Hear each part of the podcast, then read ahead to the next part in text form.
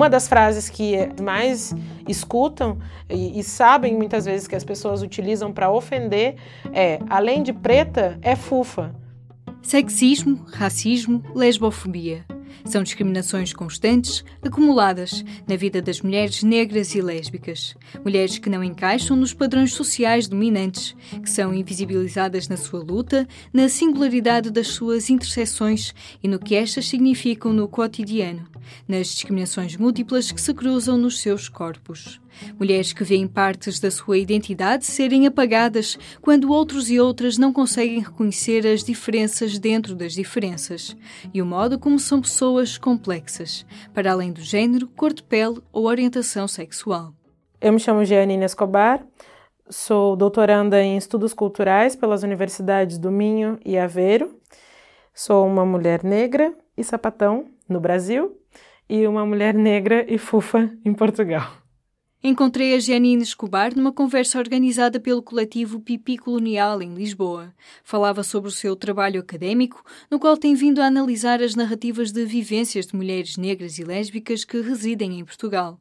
A Janine também faz parte do coletivo Zanel Moholi de Mulheres Negras, Lésbicas e Bissexuais, um grupo de Lisboa que pretende mostrar que as mulheres lésbicas são muitas e são diversas. E é nesta diversidade que querem ser vistas e reconhecidas, mesmo sendo a minoria da minoria da minoria, o que não significa que sejam poucas, elas estão em todos os lugares e querem poder aparecer tal como são querem quebrar a invisibilidade a que são votadas.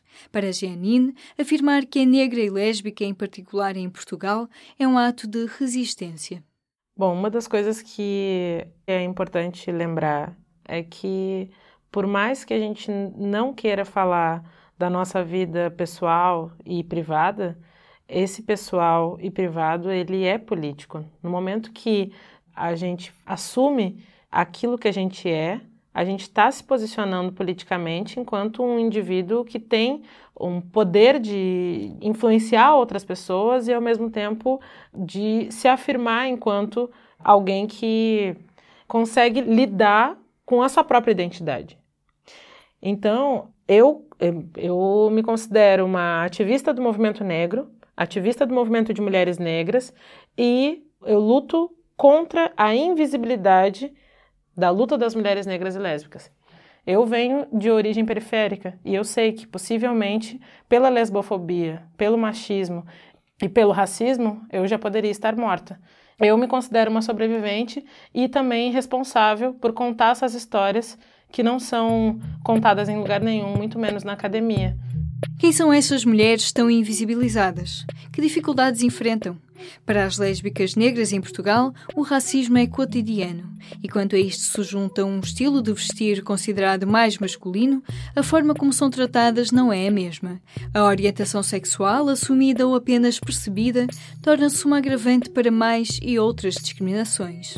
Se as lésbicas brancas já sofrem tanto com a lesbofobia eu gostava que tivesse uma reflexão de como que as lésbicas negras sofrem ainda mais porque não estão enquadradas em variadas cobranças que a sociedade portuguesa faz. Né? O português não é falado da forma que deveria falar, a roupa não é a, roupa que deveria ser vestida, o cabelo não é o cabelo liso, é, a cor não é branca, a classe social é uma classe social mais baixa normalmente, o nível de escolaridade é mais baixo também. São mulheres que normalmente não estão no âmbito acadêmico. Então, uma das frases que mais escutam e, e sabem muitas vezes que as pessoas utilizam para ofender é: além de preta, é fufa. Aos 27 anos, Janine já leva um longo percurso como ativista, que começou através da poesia. Aos 15 anos, criou o espetáculo Assuma a Sua Negritude, onde declamava poemas sobre a condição negra. Durante o bacharelato em restauro de bens culturais e um mestrado sobre património cultural, começou a pôr seu ativismo em prática também na academia, trabalhando sobre a memória do movimento negro e questionando os currículos eurocêntricos. Em 2013, inspirada por leituras sobre os movimentos negros no Brasil, ajudou a fundar a Juventude Negra Feminina de Santa Maria, a sua cidade natal no estado do Rio Grande do Sul. A estudar em Portugal desde 2015, Janine observa que o racismo também existe por cá. Portugal ainda é um país que se coloca enquanto um país que acolhe todas as culturas, todas as raças e, ao mesmo tempo, ainda se orgulha do período da colonização. Não é um país que sente culpa, não é um país que sente vergonha, não é um país que se arrepende. E então, primeiro, é interessante fazer essa reflexão e enquanto Portugal não reconhecer todos esses fatores, a gente ainda vai retroceder em muitas lutas. Quando eu sou uma brasileira imigrante em Portugal, estudando num doutoramento, eu sei que, mesmo que as pessoas não falem, eu sofro com a desconfiança. E eu noto que, enquanto acadêmica, existe uma certa desconfiança de saber se realmente aquilo que eu estou falando se pode levar em conta, se pode confiar na, naquela pesquisa, e eu, enquanto ativista e, e imigrante, talvez não tenha tanta voz quanto eu gostaria de ter como uma europeia. E também se tem muita questão é, de, de fazer com que eu esteja nos espaços para preencher uma determinada cota que aquele movimento social quer, entende? Ó, nós temos aqui esta negra, que ela é imigrante, é lésbica, tem todas as discriminações ali sobrecaindo por ela, ela está aqui representando um monte de gente, entende? No Brasil, eu sei que eu tenho os coletivos que eu vou estar tá bem acolhida e que eu vou ter muito mais voz e eu não vou ser uh, exotificada. As mulheres negras e lésbicas sofrem opressões que se exercem simultaneamente e às vezes é difícil tornar essa posição interseccional mais visível nos movimentos que defendem as suas causas. Dentro dos coletivos negros ou LGBT, por exemplo, as mulheres negras sofrem com as relações de poder desiguais entre homens e mulheres, brancos e negros, heterossexuais e pessoas com outras orientações sexuais. E a luta contra as discriminações intercruzadas nem sempre é abraçada como uma reivindicação de todos e todas. Para mim sempre foi muito presente a questão de me afirmar enquanto mulher negra. E isso era algo muito marcante. E até os 21 anos eu vivi no que se chama heterossexualidade compulsória, que é uma tentativa de se encaixar na heteronormatividade e de tentar ter relacionamentos héteros para ser aceita na sociedade. E eu vivi isso mesmo sabendo que eu me sentia atraída por mulheres, que eu era apaixonada por mulheres, mas eu tentava ter aquele relacionamento com aquele homem que parecia ser muito bom, que a família aceitava, etc. Então, a partir do momento que eu me separei dessa pessoa, e que eu assumi um relacionamento lésbico, eu passei a levar para os movimentos que eu conhecia, movimentos LGBTs, movimentos feministas, movimentos negros da cidade, leituras sobre a invisibilidade da luta das mulheres negras e lésbicas no Brasil.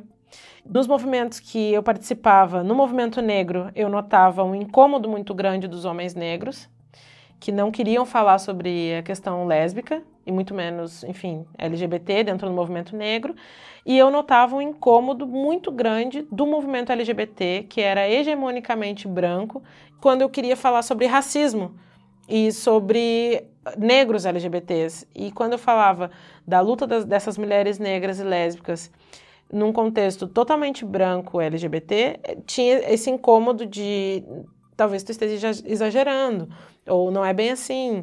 O movimento LGBT invisibilizava muito o racismo que as mulheres negras lésbicas sofriam, e o movimento negro ignorava a lesbofobia que as mulheres negras sofriam dentro do movimento negro. Assumir e afirmar uma orientação sexual não heteronormativa pode ser um assunto espinhoso. No caso das lésbicas em Portugal, a palavra fufa ainda é usada como insulto por muitas pessoas, numa atitude que Janine interpreta como uma tentativa de apagar essa identidade. Eu ressalto sim que, independente é, se, se, são brancas ou negras, se são europeias ou africanas ou latino-americanas, as lésbicas, de forma geral, são totalmente invisibilizadas. Dentro do movimento LGBT, na busca por é, lugares de acolhimento LGBT e lazer, uh, e também na academia. Então, uh, a gente tem uh, pessoas que ainda têm muito medo de se assumir homossexual, se assumir lésbica. E eu vejo que existe uma imensa comunidade LGBT em Portugal que tenta se encaixar no comportamento heteronormativo.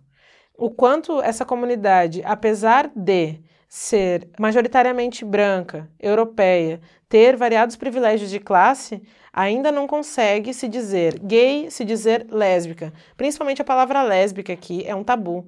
As mulheres, elas falam que não precisam se rotular, não precisam estar em caixinhas, mas uh, ao mesmo tempo não revelam que são lésbicas, mesmo sempre tendo se relacionado com mulheres, casando com uma mulher, a família conhecendo a esposa, ela tem uma convivência entre lésbicas, mas nunca fala a palavra lésbica. Então, isso é uma coisa muito presente em Portugal, esse tabu da lesbianidade. E agora, quando a gente vai falar da questão lésbica e negra, é, é um abismo. Audre Lorde, Bell Hooks, Angela Davis são grandes nomes do feminismo mundial que também são lésbicas e negras. Mas é a ativista visual Zanelle Muholi que dá o nome ao coletivo de lésbicas e bissexuais negras, do qual Jeanine faz parte. Um grupo que nasceu em 2016 da vontade de encontrar um espaço seguro para partilhar experiências comuns e falar sobre lesbianismo negro na Europa, para que cada vez mais lésbicas e bissexuais negras percebam que não estão sozinhas foi assim, quando eu vim para cá, no final de 2015, eu tive muita sorte, porque eu conheci algumas meninas lésbicas e negras que viraram minhas grandes amigas. E a iniciativa de reunir lésbicas negras em Portugal foi de duas amigas específicas, é, a Chayane e a Daniela. E daí eu falei, bom, a gente pode tentar reunir uh, virtualmente primeiro, saber onde que estão né, essas mulheres negras lésbicas em Portugal. E daí a gente fez um grupo secreto no Facebook. E depois a gente marcou a reunião presencial. Também apareceram em torno de 12, 14 por aí. Só que o, esse coletivo não tinha nome ainda e também não era um coletivo, era uma ação entre mulheres que sofriam a questão da discriminação racial e da lesbofobia em Portugal, de maneira explícita ou subjetiva, e que queriam conversar entre si. E assim foi a construção do coletivo Zanelli Morroli de lésbicas bissexuais negras uh, de Lisboa. A palavra negro, ela denota um fenótipo, uma cor, um tipo de cabelo, um, um cabelo crespo, o lábio carnudo, enfim, todas as características de uma pessoa negra. E essa palavra, ela uh, também denota um processo de lutas, assim como Palavras como uh, sapatão, fufa e caminhoneira também é, é, possam ser ressignificadas enquanto identidade.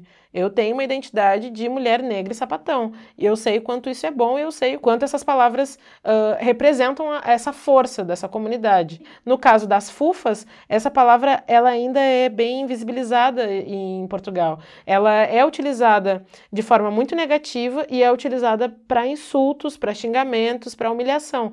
Uh, ela é uma palavra cotidiana entre a comunidade fufa. Muitas fufas né, falam que conheceram uma outra menina que também é fufa e etc né? Ah, é fufa? Ah, legal, massa e tal. Fish. Mas agora elas sabem que se essa palavra for utilizada fora da comunidade lésbica, ela não vai ser de uma forma positiva. Então, eu tento trazer essa palavra fufa na tese, na tentativa de tornar a palavra fufa também algo mais positivo e ressignificar essa palavra enquanto uma palavra também de, de resistência, de resiliência, de, de luta lésbica. Assim como tem outras palavras, tipo patitia. Patitia é lésbica em crioulo. Então, uh, tem outras palavras em várias línguas que já foram ressignificadas e que são utilizadas de forma positiva. Eu acho que Portugal pode sim utilizar a palavra fufa de uma forma positiva e afirmativa da identidade lésbica. Nos seus trabalhos de doutoramento, Janine tem registado as vivências e pequenas vitórias do cotidiano de mulheres negras e lésbicas. São relatos das resistências destas mulheres às suas múltiplas discriminações. Quando algumas mulheres negras elas têm filhos e fogem de casamentos forçados e querem criar os seus filhos de forma autônoma, são mães autônomas, são lésbicas assumidas, é, constituem famílias, casam com, enfim, suas esposas e conseguem é, dar seguimento a uma vida saudável, digamos assim. E quando é, eu noto que muitas lésbicas negras cabo-verdianas, guinenses, angolanas, santomenses, conseguem se reunir aqui em Portugal, uh, às vezes por uma coisa simples, fazer um almoço, fazer uma janta, ir a uma festa, fazer uma cachupa. Quando, quando eu vejo essa união e também essa compreensão e mulheres lésbicas uh, e negras que têm filhos e que cuidam umas dos filhos das outras quando a outra uh, precisa trabalhar ou quando quer ir em algum lugar diferente ou precisa viajar, tudo isso são ações que são cotidianas, que podem ser consideradas pouca coisa, mas